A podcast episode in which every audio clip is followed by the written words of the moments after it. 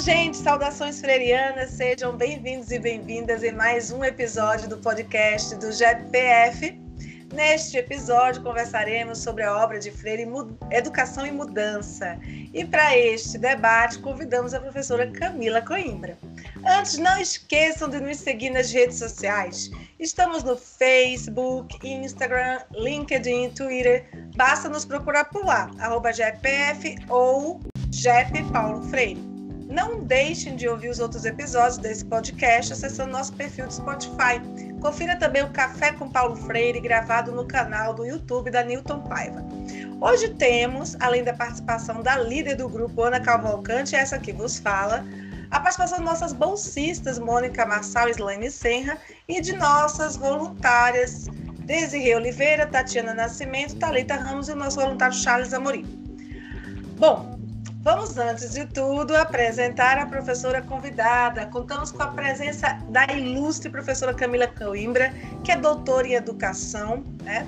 currículo pela Pontifícia Universidade Católica de São Paulo, PUC São Paulo 2007, mestre em educação pela Universidade Federal de Uberlândia, no ano de 2000, graduada em pedagogia pela Universidade Federal de Uberlândia, em 1993, professora associada na Faculdade de Educação da Universidade Federal de Uberlândia, pesquisadora do grupo de pesquisa Currículo Questões Atuais da PUC São Paulo, pesquisadora do grupo de pesquisa Observatório de Políticas Públicas OPP da UFO, coordenadora do Círculo de Estudos e Pesquisas Freirianos, CPF, ok, Camila? Autora do livro A Pesquisa e a Prática Pedagógica no Curso de Pedagogia, uma possibilidade de articulação entre a teoria e a prática, fruto da tese doutorado de 2011, trabalha com a disciplina didática nos cursos de formação de professores, licenciatura, Desde 2017, também responsável pela disciplina Princípios Éticos Freirianos, oferecido pelo Núcleo de Didática da FACED UFO. Uau, que currículo, né? Que participante de peso nós temos aqui, meninas. Bom, gente, depois de ter apresentado a professora Camila, é importante nós contextualizarmos um pouco essa obra, Educação e Mudança, para vocês. Vou ler então a quarta capa do livro para vocês terem uma dimensão do que, que é a obra, qual foi o ano de publicação, entre outras informações. Paulo Freire, um dos maiores intelectuais do século XX, elaborou uma teoria, ou, como ele mesmo preferia dizer, uma certa compreensão ético-crítico-política da educação, que tem como uma de suas bases o diálogo que possibilita a conscientização com o objetivo de formar cidadãos da praxis progressista, transformadores da ordem social, econômica, política e justa. Escrito originalmente em espanhol e publicado pela primeira vez no Brasil em 1979, Educação e Mudança coincide com o retorno de Paulo Freire ao país. Quatro estudos formam este livro, que aborda os mais diferentes aspectos da relação do homem e seu estar no mundo. Vemos aqui como o compromisso com a própria realidade é a peça-chave para que o ser humano se insira na sociedade e possa transformá-la. Agora que nossa participante e o livro escolhido foram apresentados aos nossos ouvintes, serão feitas algumas perguntas pelos integrantes e pelas integrantes do GEPPF e Camila responderá. A primeira pergunta é com você, Desirê. Boa tarde, professora Camila. É, eu acompanho seu trabalho é, já tem um tempo e estou muito feliz de, é, de fazer essa pergunta para você. A minha primeira pergunta ela tem a ver com uma reflexão do prefácio né, do livro Educação e Mudança. Então é o seguinte: a mudança é um tema gerador da prática teórica de Paulo Freire, e assim como o tema da consciência, o tema da mudança acompanha todas as obras de Freire. Então, a partir disso, eu gostaria de saber qual a mudança proposta por Freire. É, primeiro, eu também quero agradecer a oportunidade de estar aqui com vocês hoje. É muita alegria né, poder participar desse podcast. Nós que eu e Ana já somos parceiras aí há um tempo, né, de diálogo, de aprendizagens, de troca. Então agradeço, Desirê, e agradeço em seu nome a todas do grupo de vocês a oportunidade de estar aqui dialogando sobre esse livro Educação e Mudança. Essa sua pergunta, ela é difícil de sintetizar, né? Porque entender essa mudança é preciso entender também, que aí eu acho que é a raiz do educação em mudança, qual que é a categoria freiriana que eu acho fundamental para compreender seu pensamento, que é a ideia do ser humano, né? o ser mais, ou o ser humano freiriana, a concepção de praxis freiriana. É, é importante a gente entender isso para a gente também entender o conceito de mudança que vem no livro, né? Mas eu vou tentar aqui fazer uma aproximação do conceito de mudança ao conceito que eu também acho indissociável, que é o de transformação social, né? A mudança como categoria freiriana, ela é esta transformação social, quer dizer, para mim, é uma categoria que carrega a ideia revolucionária do Paulo Freire, né? Essa ideia de que a mudança ela não é uma mudança individual, ela é uma mudança social mesmo, ela implica em uma transformação dessa sociedade. Por isso que para ele assume esse caráter de comprometimento, de compromisso, de engajamento nas lutas em favor dos oprimidos e das oprimidas, né? Então, se, pens se, pensamos o contexto do livro, né, escrito aí num contexto pós-exílio, mas que, ao mesmo tempo, eu tenho que confessar para vocês que eu, eu analiso esse livro como continuidade do Educação como Prática da Liberdade. Né?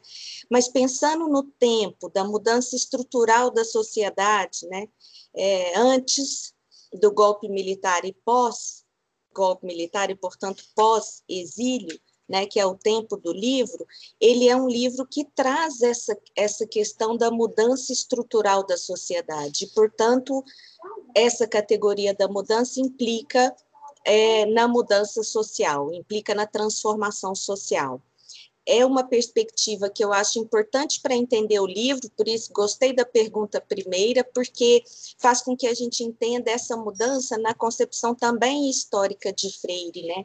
Porque é parte constitutiva desse sujeito que pensa e faz história, né? É, para ele, o, o, compromisso que ele vai trabalhar nesse Educação e Mudança está relacionado a essa ideia é, do, do ser histórico, né?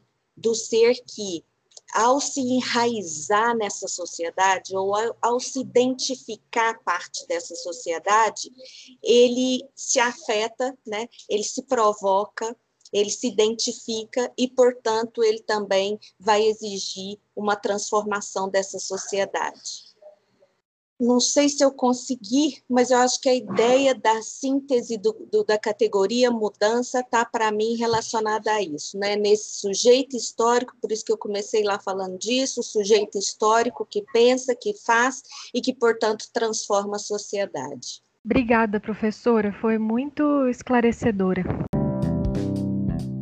Eu passo a palavra agora para a Tatiana, que tem uma pergunta para a professora Camila. Nós percebemos que, infelizmente, existem muitos profissionais que são carregados de muitas palavras e poucas atitudes. Como dizia Paulo Freire, são carregados do, de um palavrório, né, um palavreado muito bonito, dizendo progressistas e comprometidos com a prática educativa. É, porém, muitas vezes ao agir, eles não refletem sobre suas práticas, apenas reproduzem o conteúdo do currículo escolar sem contribuírem com a formação crítica dos estudantes aumentando dessa forma a frustração e o desânimo entre eles. O que a escola ela pode fazer para ajudar esses profissionais na reflexão de suas práticas escolares para que possam agir de maneira realmente comprometida? Obrigada pela pergunta, Tatiana. Eu acho que a grande questão aí é a gente também entender né, o conceito de educação bancária do Paulo Freire, né, que é a crítica que ele faz à educação bancária, e a educação libertadora, que é o seu pensamento, né? Como é que a gente enfrenta essa necessidade do nosso país com essa sociedade a partir de uma educação que de fato proponha a mudança.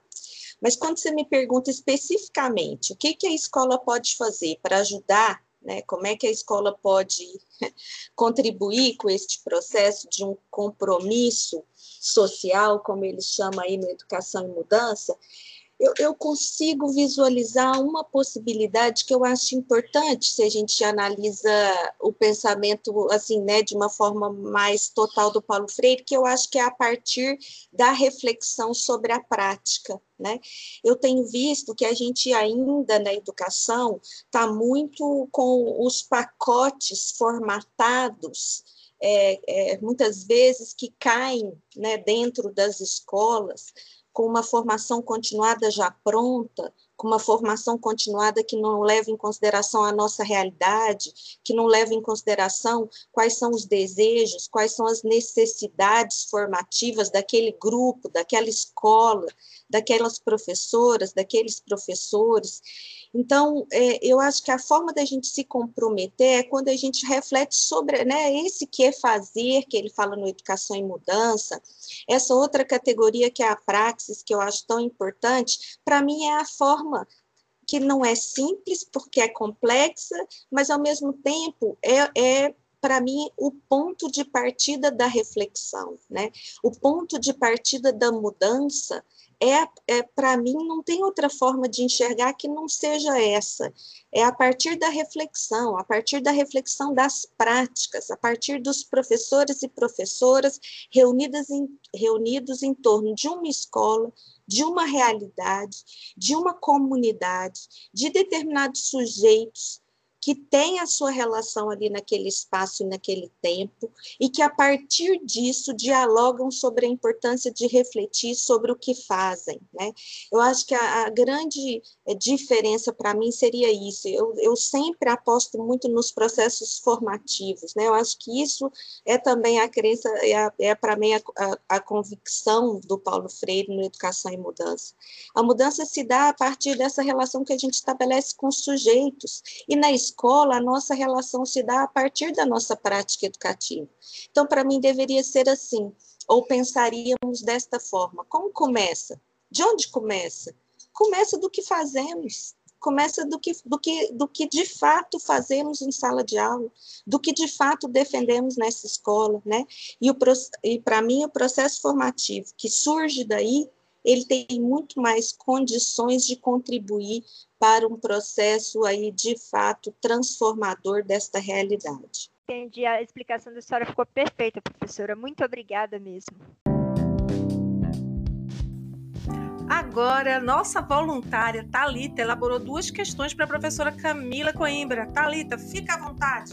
Conforme o livro Educação em Mudança, por favor, fala para a gente um pouco sobre os tipos de consciência e como ocorre a transição delas. Eu que agradeço, Talita.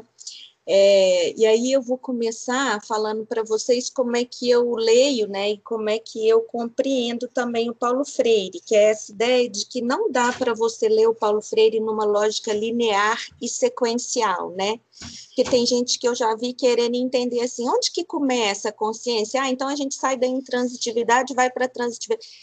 O pensamento freiriano, ele é em si um pensamento dialético. Ele é um pensamento e uma escrita, né? Muitas vezes, assim, no Educação e Mudança, talvez ele tenha feito também, é, porque, como eu disse para vocês, para mim ele é uma, uma complementariedade do Educação como Prática da Liberdade, mas ele aqui tenta rever, e aí ele ressignifica toda hora que ele retoma, né, as ideias centrais lá explicitadas em Educação como Prática da Liberdade, e uma delas é essa ideia da consciência, que lá ele não se debruçou tanto sobre isso. Então, é de fato, é uma compreensão da totalidade, porque para mim ele vai dizer mais ou menos assim: como, quais são as dimensões da consciência, né? Como se a gente tivesse que entender que a consciência não é não é simplesmente uma passagem da consciência ingênua para uma consciência crítica, né? E essa passagem ela não é natural nem automatizada, muito pelo contrário, para ele isso se dá neste processo transformador mediado pela educação ou a partir da educação, né? Então, eu vou tentar explicar um pouco, mas na dificuldade do pensamento, é, talvez aí tentando ser mais clara, mas ao mesmo tempo compreendendo que esta estas dimensões elas se entrecruzam, não vai uma depois da outra, né? É, é, ela é um todo complexo assim de compreensão da consciência. Tanto é que um dos livros que depois da Educação e Mudança eu, eu fui ler, né, para entender um pouco essa concepção do ser humano e, portanto, também da consciência, foi o livro do Eric Fromm que chama O Coração do Homem para entender um pouco também essa reflexão que ele faz do homem, né, para do homem e mulher, aqui vamos entender nesse espaço-tempo, Paulo Freire ainda não tinha assumido a linguagem de gênero, né, ele só vai fazer isso lá na, na pedagogia da esperança, mas aí sempre entendendo, né, que eh, está falando desse ser humano.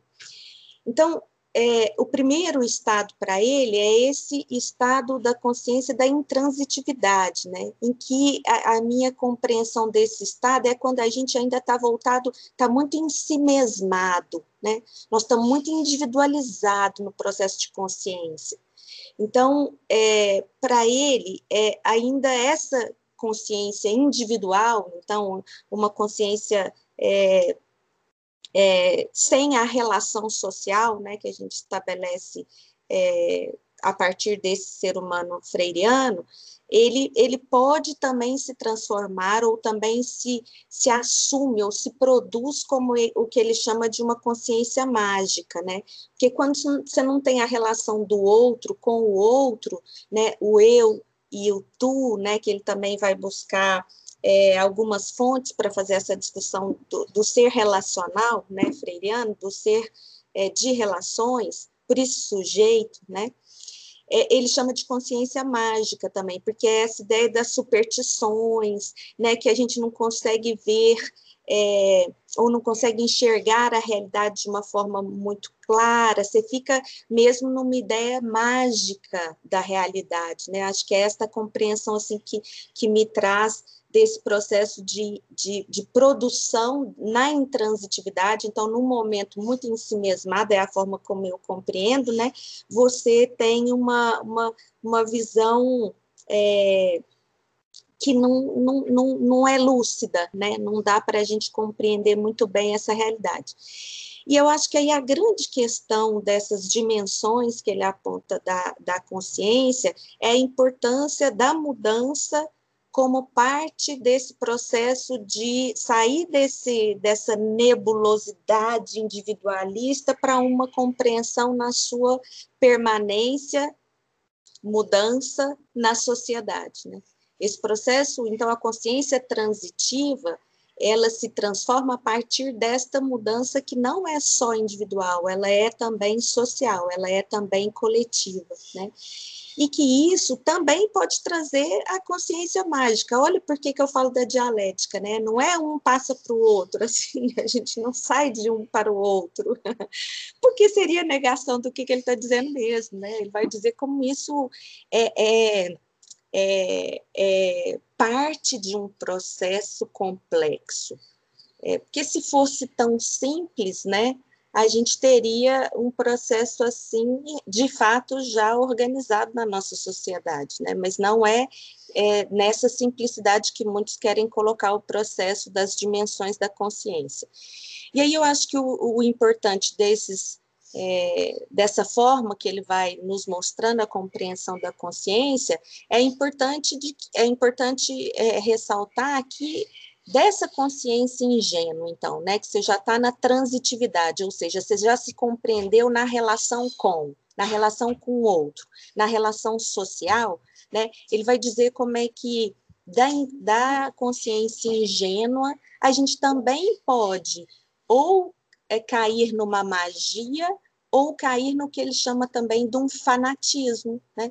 que eu acho isso importante para a gente compreender as dimensões da, da, nossa consciência, até porque também né, a gente vê como é que também tem muitos grupos, muitas, muitas é, formas né, de se ler também é, o Paulo Freire, que a gente tem questionado também um pouco, nessa ideia de mitificá-lo, né?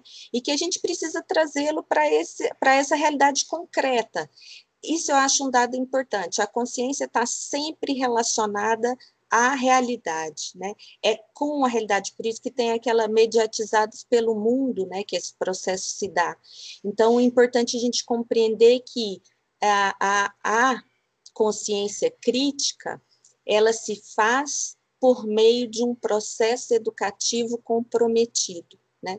E aí as dimensões da consciência elas aparecem hora ou outra em que este processo também se transforma a partir da realidade. É, eu acho que é isso que eu consigo é, dizer para você, né? Assim, como é que a gente compreende estas relações, como é que a gente compreende a intransitividade e o transitivo, porque é onde, onde para mim, é o estado de permanência da esperança freiriana, é nessa consciência transitiva, né? Porque é aí que está a mudança, é a possibilidade da gente é, mudar esta consciência. E você muda essa consciência como? Na relação com o outro, na relação com a realidade.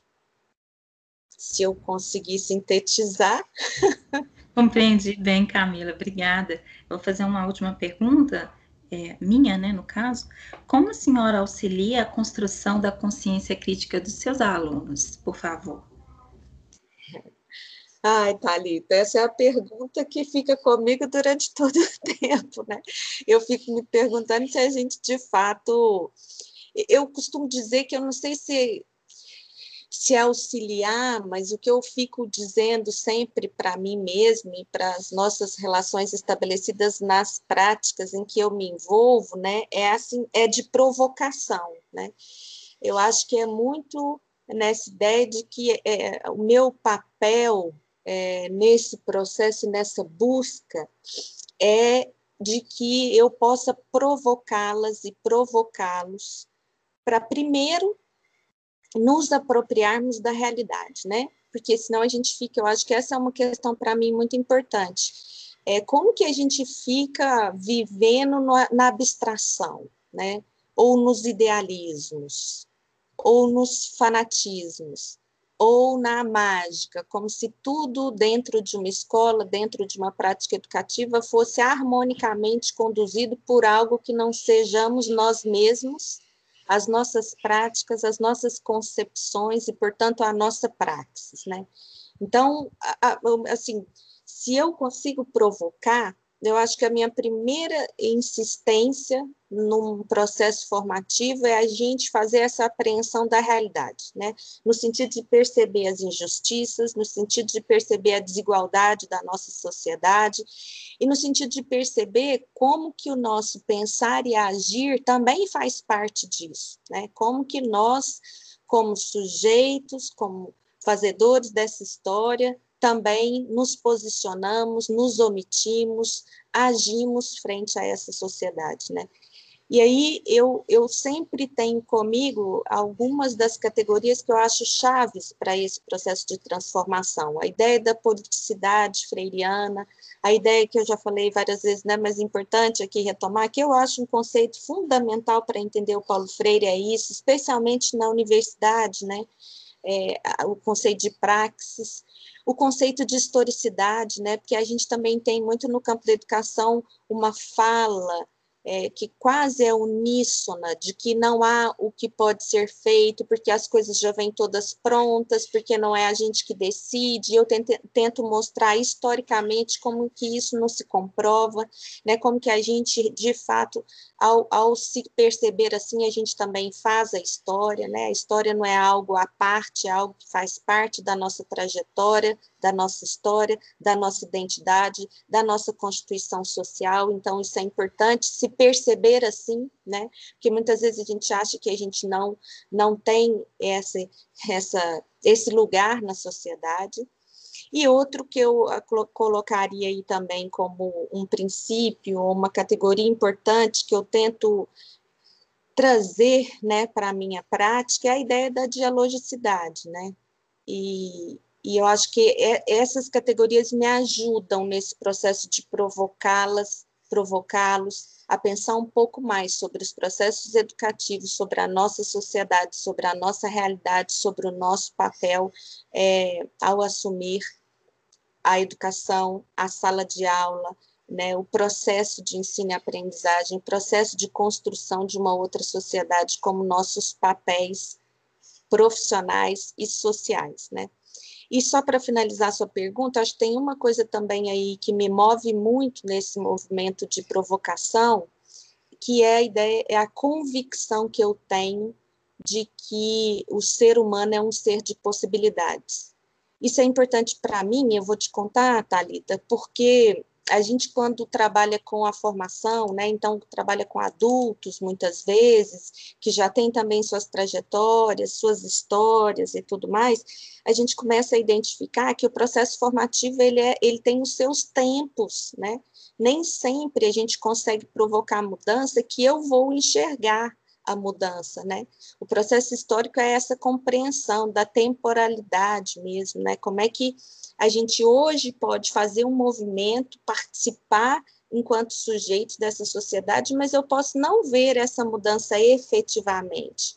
Eu vou provocar para que as coisas possam vir a se transformar no presente, no agora, num processo de construção disso tudo, né? Então, eu acho que essa convicção de que os seres humanos são seres de possibilidade, de que a mudança ela de fato é possível, né? É uma coisa que me move para esse movimento que a gente é, faz nesse processo formativo. Entendi, Camila. Muito obrigada pela explicação e também pelo seu exemplo.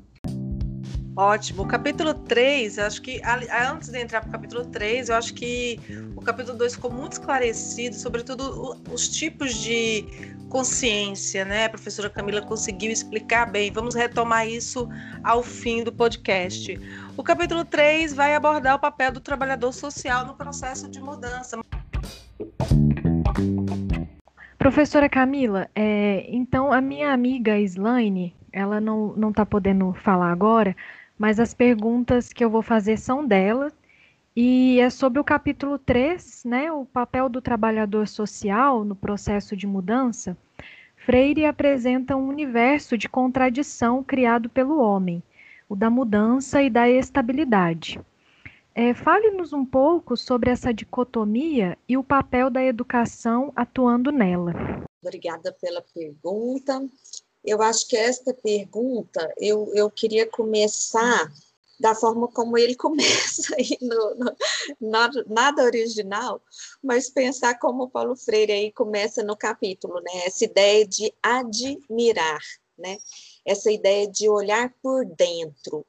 Eu acho esta forma que o Paulo Freire, ele vai dizer isso até do título do capítulo, né? Que significa essa frase, o papel do trabalhador social no processo de mudança, e ele vai dizer como é que essa admiração, né, no sentido de você ter a oportunidade de olhar profundamente, eu vou traduzir assim, né, olhar profundamente o que, que é esta realidade, quais são essas operações que ele vai chamar de operações dialéticas que se implicam nessa realidade, né?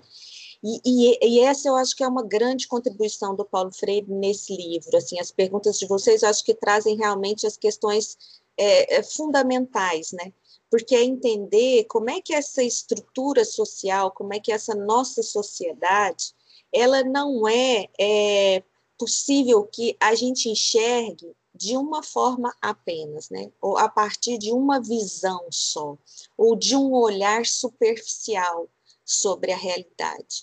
Porque para ele há uma necessidade da gente fazer esta, aquele, né, lá no educação, essa imersão, né, de como é que a gente vai aprofundando nisso e compreendendo isso cada vez melhor a partir do momento que você aprofunda, ora você distancia, ora você se aproxima, e aí ele vai chamar isso, né? A gente já falou um pouco dessa escrita e pensamento dialético freiriano, assim, de, da forma como ele pensa, é a forma como ele escreve, era a forma como ele agia em relação a isso. E aí ele traz essa ideia que você, que você apresentou da, da, do jogo dialético entre a mudança e a estabilidade. E isso é importante para a gente perceber, porque senão a gente vai fazer uma análise é, da realidade muito maniqueísta, né? Ou a realidade é, é sempre é sempre assim, né? E mantém-se o status quo, ou a realidade é sempre a mudança e você sem, também pode cair aí numa impressão que eu vou chamar de novo lá da consciência mágica, né? Porque a ideia de uma superstição, porque não é o tempo todo também mudança, não é, não é o tempo todo estável e não é o tempo todo mudança. É nesta relação que acontece a realidade. Né? É, é, é a partir do que que então se modifica ou se é, enxerga a partir desse olhar por dentro a mudança e a estabilidade numa, numa sociedade como a nossa. Aí vem a, a questão que ele apresenta, que é a ideia do que fazer, ou seja, desta ação desse sujeito no mundo, né?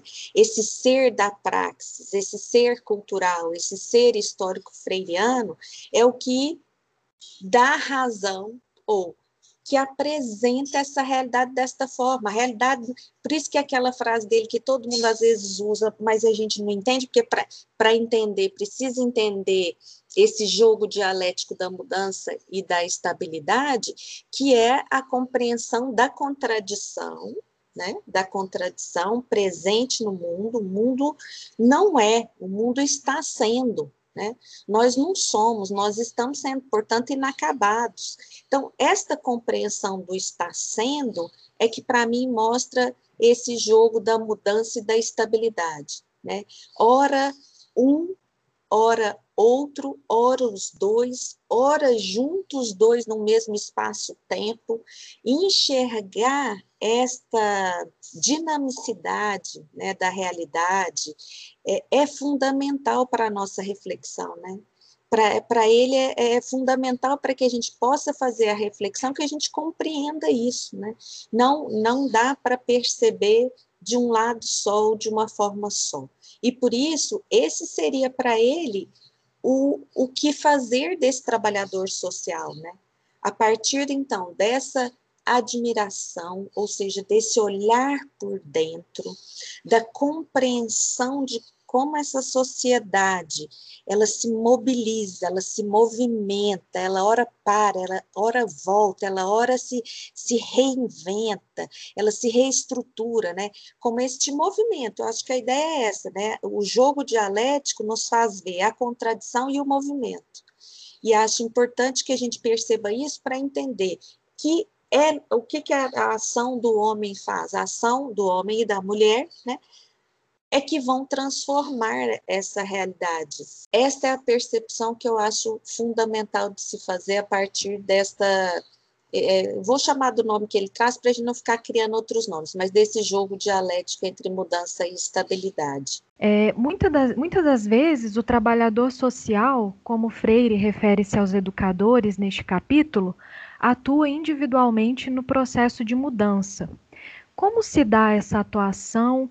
Quais propostas de ações educativas podem ser aplicadas para o desenvolvimento de mudança conjunta e participativa? Olha, também vou só dizer que eu, eu não vejo que o Freire refere-se a uma é, forma de atuação individual, a não ser para fazer a crítica, né? Porque aí ele vai dizer que aí é, uma, é, um, é um educador, ou é um assistente social, ou é um trabalhador social que é anti-mudança, e, e, ele vai chamar até de assistencial, né? Essa, essa ação, quando ela é desprovida de, de, da sua percepção, ou da sua apreensão, ou da sua compreensão de um ser de relação, né? Porque para mim ele vai ele vai partir desse princípio assim. Primeiro a compreensão de que é, nós precisamos nos enxergar, né? Por isso que eu estou falando, acho que não tem jeito a gente fez uma separação e é claro que é importante dos capítulos, mas como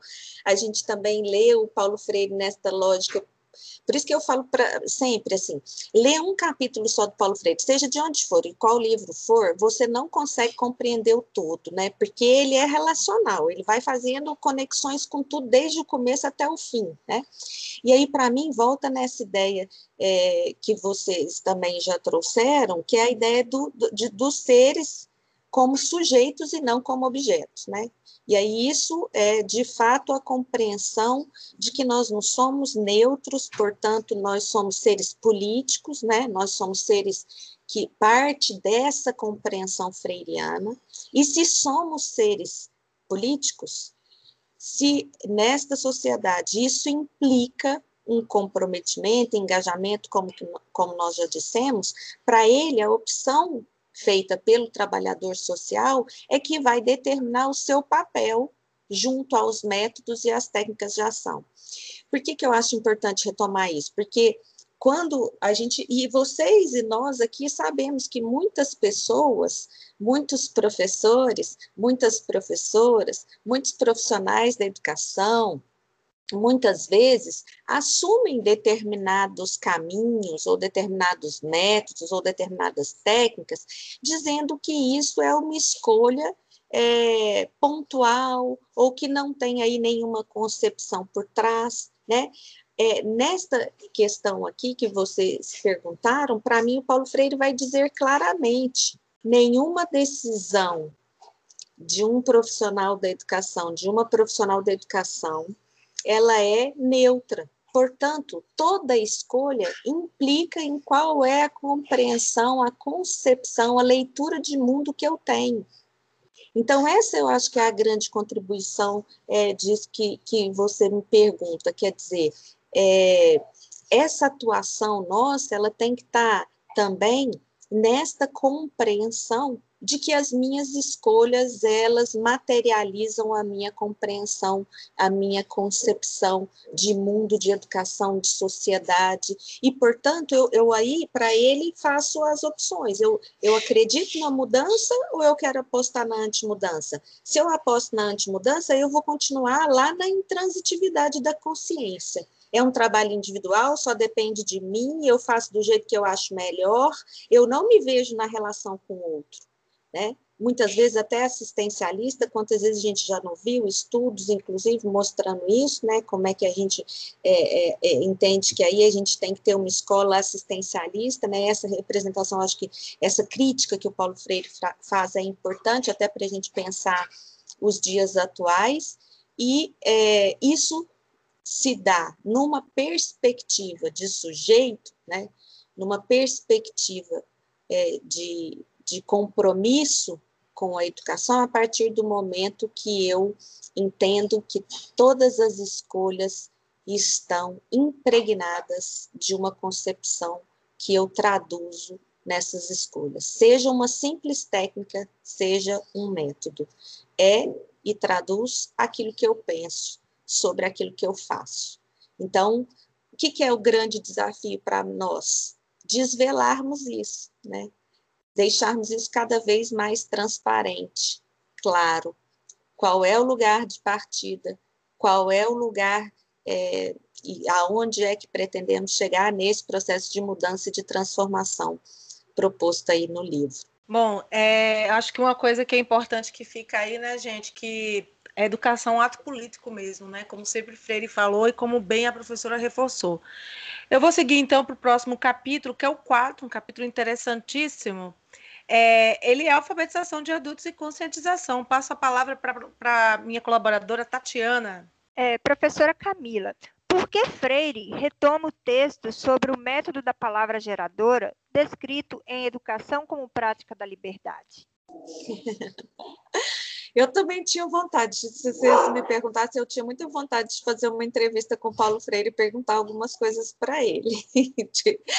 Mas eu poderia dizer que o que eu, o que eu é, vejo é que no Educação como Prática da Liberdade, lá nos apêndices, né, ele coloca as xilogravuras das relações com as imagens, fazendo um pouco da reflexão do homem e sua relação com o trabalho, com a natureza, com a cultura, explicando um pouco o que, que aquelas imagens representam no processo é, de alfabetização, e ao mesmo tempo é, a minha, né, e aí, gente, é minha leitura também, que também coloco aí para vocês discordarem e, e, acharem que é uma leitura, talvez, é, da forma como eu, eu enxergo, né?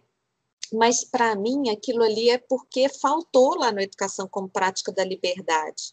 Trazer um pouco esse contexto, esse universo, né, desde como é que isso se organizaria em um processo né, de alfabetização, eu acho que ali no, no, Educação como Prática da Liberdade, é, é, é por isso que eu digo que, para mim, eu leio muito Educação em Mudança como, como se o Paulo Freire dissesse assim, precisa continuar, isso aqui precisa continuar. E aí ele traz esse, esse capítulo 4 para mim como a ideia de explicar o que ele lá colocou nos apêndices, né? Porque se você e aí por isso que eu acho interessante isso também. Eu, eu gosto de ler este capítulo 4 e depois voltar lá nas estilogravuras, que aí vocês veem como é que a gente vai ter outra compreensão de tudo aquilo, especialmente quando a gente é, tem só aquela leitura lá, né?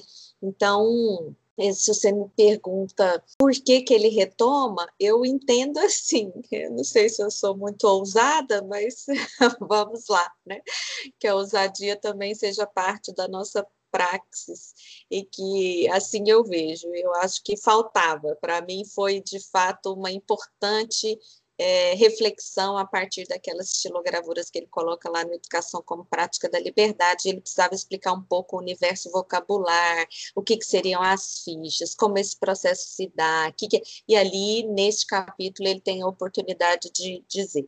Tanto que eu sempre falo uma coisa que é um pouco polêmica, assim, né, de que o próprio Paulo Freire, poucas vezes, ele, ele explica o, o, o, o processo de alfabetização, né, é, pensado, experienciado por ele, na, na, experiência especialmente de Angicos e depois também em África, mas ali ele vai, para mim, explicar também, não com, né, que aí você vai complementando com algumas outras falas, outros livros, o Conscientização, que eu acho que é um livro que ali é onde, para mim, tem um maior detalhamento né, daquilo, e que aí é onde eu retiro essa ideia de que, por isso que eu não gosto de dizer que é um método de alfabetização, porque, para mim, o Paulo Freire tem um pensamento, não sou só eu, né, gente, várias pessoas também pensam isso, mas é, é um pensamento educacional. No pensamento educacional, ele teve uma experiência de alfabetização dos jovens e adultos que ele registra em alguns dos seus escritos. Esse capítulo 4, para mim, é um capítulo em que ele traz algumas das diretrizes importantes para se pensar esse processo de alfabetização dos jovens e adultos.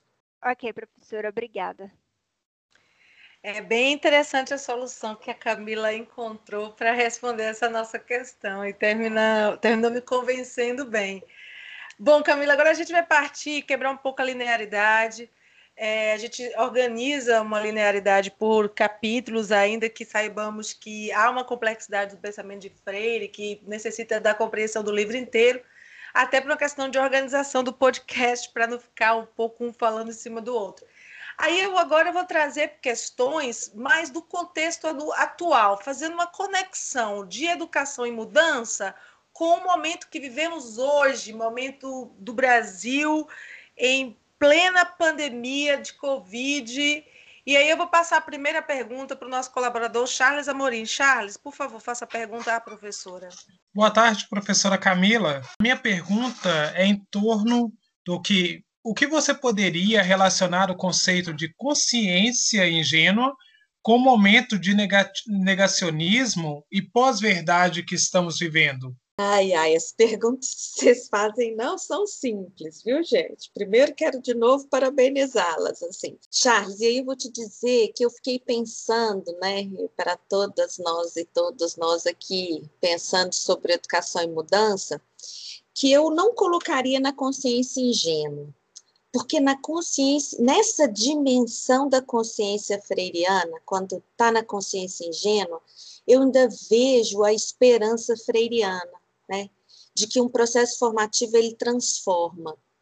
A intransitividade, eu não sei se é, seria aí, eu de fato estou mesmo, e aí aqui vocês saibam que é a primeira vez que eu estou refletindo sobre isso, não significa que seja uma visão, né, nenhuma delas é, mas é uma visão provisória, né, de um tempo em que eu tive para pensar nas perguntas que vocês fazem e naquilo que a gente vive hoje, e eu estou muito incomodada, né? especialmente aí eu vou pegar a ideia do negacionismo, né? porque acabamos de sair de um primeiro de maio, acabamos de sair de uma, não sei aí nas cidades de vocês, aonde tiveram, mas saiu em alguns espaços da mídia, as pessoas ainda na defesa de umas de questões que eu, eu não consigo entender como é que as pessoas ainda reafirmam isso, né? A favor da ditadura, é, contra as instituições que nós historicamente construímos na sociedade. É, então, eu, eu, vejo que essa está muito ainda lá na intransitiva, né? nessa dimensão de que as pessoas ainda não conseguiram entender a sua relação com a sua relação é, nessa sociedade, né? Porque aí é, é, é de um, é de um e ainda tem mais um componente para nós, né? Que eu acho que a ideia também desse capitalismo, que também já, já corroeu relações, já corroeu uma sociedade né, da sua pior forma, porque é, a desigualdade, o fosso, o abismo, ele só está ampliando, né, e nós só estamos vivendo cada vez mais uma barbárie. Né? Acabo, então, assim, veja que a sua pergunta mexeu muito comigo, porque essa semana e toda semana, cada dia estamos acordando com uma notícia diferente, com uma situação que nos assusta, que nos surpreende, que nos mobiliza para repensar né, a nossa sociedade, a nossa, o nosso compromisso, o nosso engajamento nessa luta, nesse processo de transformação dessa sociedade, que é uma convicção, mas ao mesmo tempo viver o que estamos vivendo é para mim uma situação que me faz é isso, né? Eu também uso uma, uma fala do, do Paulo Freire. Eu não quero que vocês fiquem me reproduzindo, mas eu quero que vocês me reinventem. Para mim, reinventar o Paulo Freire é a gente re estudar essa sociedade, porque para mim a sociedade de transição também que Paulo Freire viveu, lá de 1955, num grupo cheio de esperança, expectativas que cria o projeto originário de uma universidade pública popular, que, que, que, avança num processo democrático e popular para a nossa sociedade, interrompido pelo golpe militar, duramente interrompido pelo golpe militar. Esta é a forma como eu leio, estudo e enxergo essa história, né? Ele provoca uma outra sociedade para nós hoje, né? Que eu não sei se, se as categorias lá tem, tem, tem algumas que eu acho que sim, que são muito atuais e que a gente pode reinventar na realidade, mas tem outras que eu acho que não dá conta pela complexidade que hoje esse negacionismo nos impõe, né? As pessoas fazendo culto a determinadas coisas que assim perderam valores humanitários, né? Perderam é, assim, tem coisas que naquele tempo, eu acho que Paulo Freire não podia sequer pensar que nós teríamos gente defendendo é, a morte para presidiários, né? Então, assim, é, são tantas coisas que eu acho que este contexto atual que vocês estão apontando aí é, me apresenta como, é, de fato, uma visão da sociedade talvez agora muito mais cruel, né? Porque tem outras nuances, tem essa ideia. De, aí eu, eu, aí eu, eu consigo me aproximar da dimensão da consciência fanática, da consciência mágica, né, dessa ideia do individualismo se sobrepõe sobre o coletivo, as pessoas não conseguem se ver para além da sua situação, que muitas vezes de privilégio, né, e aí não se colocam no lugar do outro, portanto não conseguem entender o que, que são é, e como pensam e como agem e como é, são ao longo da história por nós privados das condições e dos direitos básicos, né, de sobrevivência, de, de vida né, numa sociedade. Então, quando não há ciência, quando não há é, é, aquilo que o Paulo Freire falou, né? As pessoas vão é, não conseguem enxergar a realidade porque elas se, se não sei se existe esse termo, eu talvez esteja criando termos assim, mas elas se individualizam de tal forma que elas não conseguem enxergar esta outra relação, né? É, esse outro esse eu e tu, né? Então, eu não sei se eu consegui, Charles, te responder, porque eu também não sei se eu tenho resposta para essa pergunta. Eu, eu só consigo te dizer que hoje a gente vive num processo em que não, não há outra forma para mim que não seja a luta diária, né? Esta é a minha forma de compreender a categoria esperança. Agora, está um processo muito difícil, né? Porque você, à medida que você acredita no diálogo, também é, é, é a necessidade da disposição para o diálogo, né? Eu não vejo no negacionismo uma disposição para o diálogo. Então, olhem como isso é complexo, né? É difícil da gente enxergar como é que a gente rompe, qual é a ruptura possível. Eu, sinceramente, essa foi uma pergunta bem provocativa de vocês. Eu fico pensando se nós vamos ter que conviver eternamente com esses 30% ou se nós vamos conseguir transformar essa realidade. Eu, eu não conseguiria responder hoje. Bom, Camila, é, essa questão, é, nós, nós é, o Charles tinha feito uma relação aí do, do pós-verdade, eu, nós reformulamos, eu vou querer retomar com você depois no bate-papo, mas que eu tenho algumas coisas para colocar bem rapidinho bate-papo para a gente falar ainda dessas consciências. Mas antes, a Islane tem uma última pergunta relacionada ao contexto de ensino remoto emergencial. Por favor, Islane. Olá, professora Camila. É, neste livro, Freire nos convida a assumirmos um, um ato comprometido, o de seu o seu quer fazer se faz ainda mais necessário no contexto de confinamento e ensino remoto. Como, nesse contexto atual, o trabalhador social que enfrenta a mudança ainda em processo pode, como diz Freire, trabalhar a conscientização dos indivíduos com quem se trabalha, enquanto com eles também se conscientiza. Obrigada pela pergunta.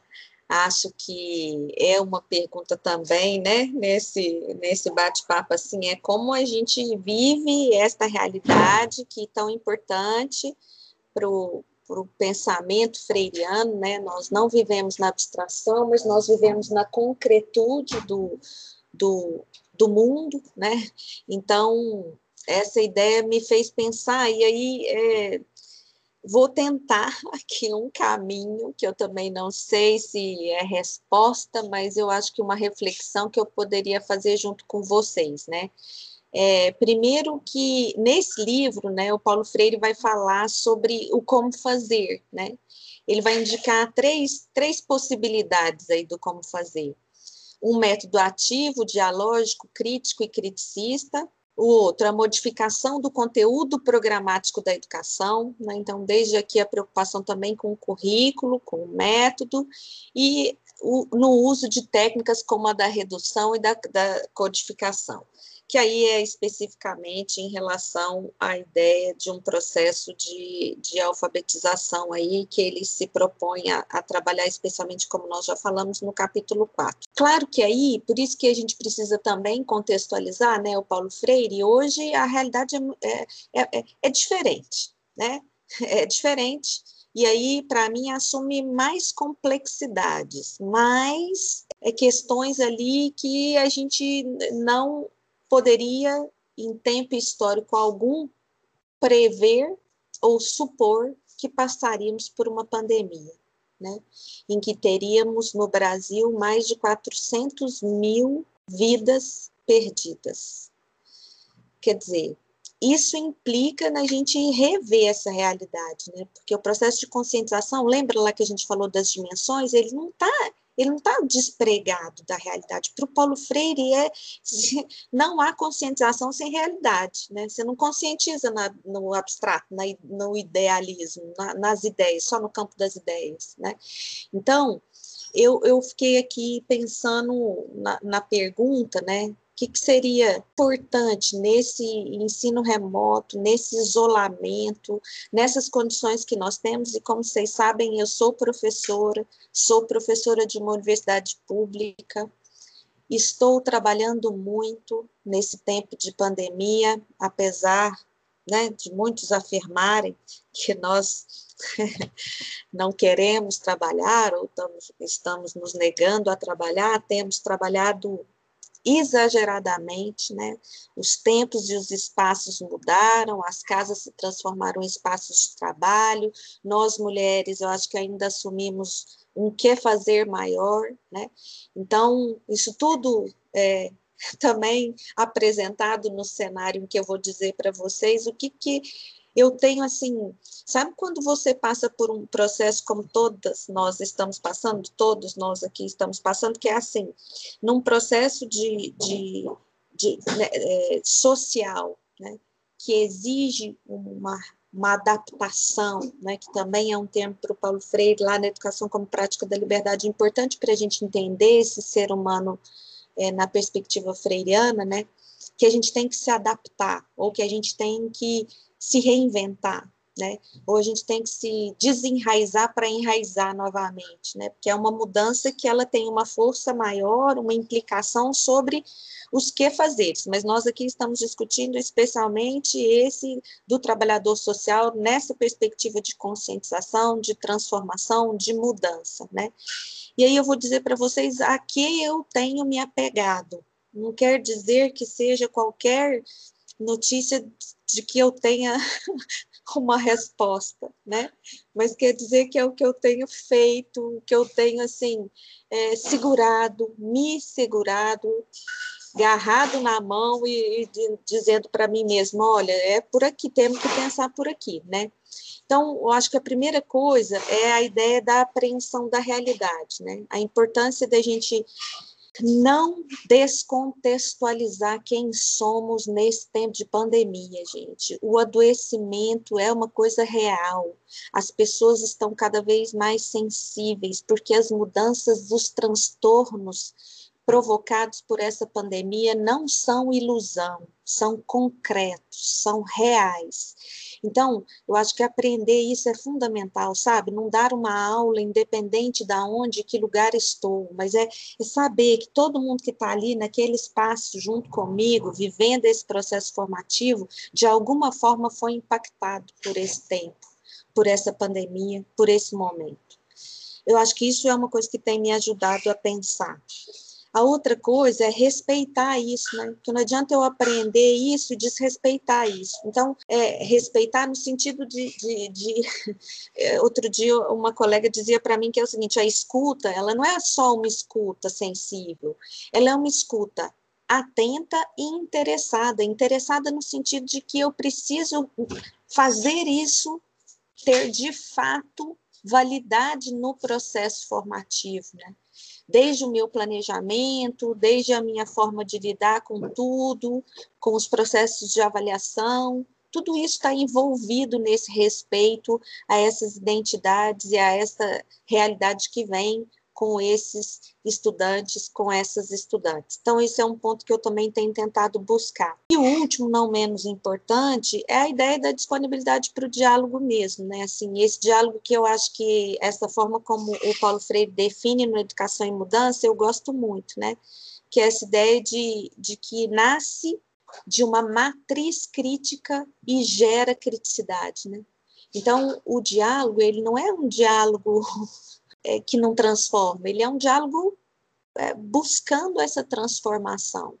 E por isso tem que ser nutrido, né? Diz que para ele é uma categoria importante que é o amor, a humanidade, a esperança, a fé e a confiança, né?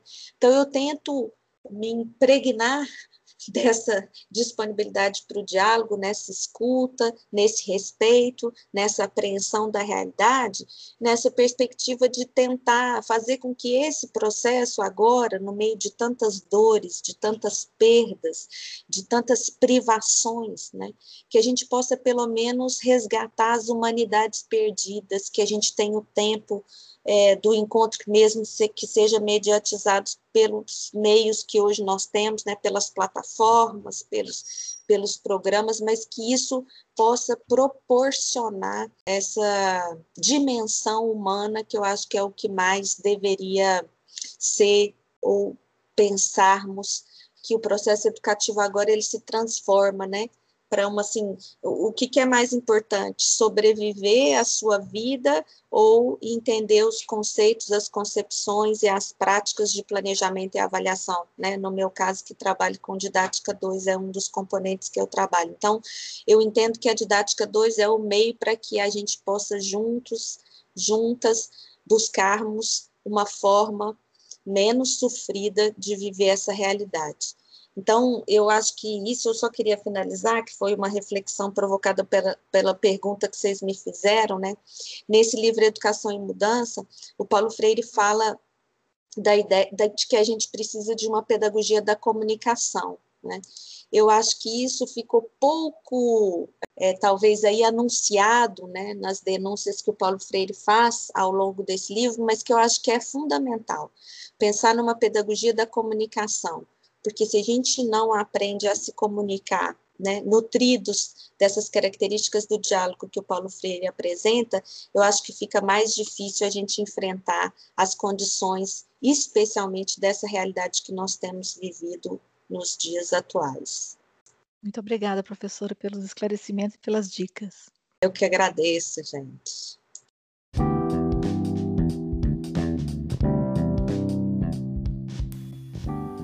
Muito bom, professora Camila. Agradeço demais essas últimas reflexões. E agora nós vamos finalizar esse episódio. E no próximo episódio nós continuaremos discutindo educação e mudança, mas faremos perguntas relacionadas ao contexto e um sincero bate-papo sobre a nossa conjuntura e no que Paulo Freire nos orienta, nos faz refletir.